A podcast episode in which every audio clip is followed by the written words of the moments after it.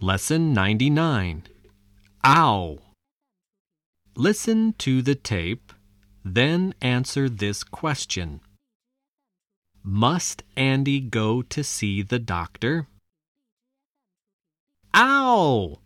What's the matter, Andy? I slipped and fell downstairs. Have you hurt yourself? Yes, I have. I think that I've hurt my back. Try and stand up. Can you stand up? Here, let me help you. I'm sorry, Lucy. I'm afraid that I can't get up. I think that the doctor had better see you.